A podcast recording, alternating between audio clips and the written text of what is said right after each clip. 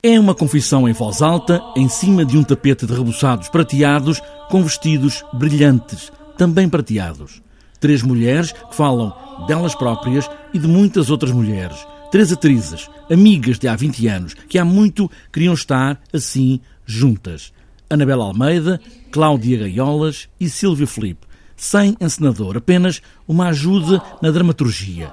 Ao contrário do título, nunca estão sozinhas. Estão cheias de mulheres, de todas as mulheres, também dos homens, a começar pelas próprias. Confissões, sim, até ao nu, o corpo também diz quem são. Estamos juntas, não estamos mesmo nada sozinhas.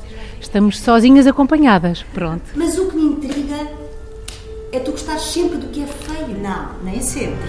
Ah, é como a história da Bela e do Monstro. É alguém tu vês para além do que é mal, mal parecido, não é? Para além da aparência. É a metamorfose da larva que se Mas tu sabes que és bonita, não sabes?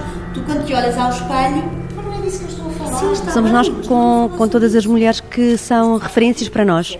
E sobre umas falamos no espetáculo, mas nem se centra tanto o espetáculo ah, nessas referências, porque essas referências estão nos textos ah, que nós falamos, que nós dizemos. Mas são todas as mulheres, são as mulheres desde, mais- desde as mais comuns às escritoras. E à frente. À frente está tapado. Ah, então eu estou a ver o teu pipi. Pipi. Aqui também há homens. Eles são referidos no texto, como é óbvio, e, e a peça, nós levantamos essas questões, não é? Será que isto interessa aos homens? Será que interessa também às mulheres?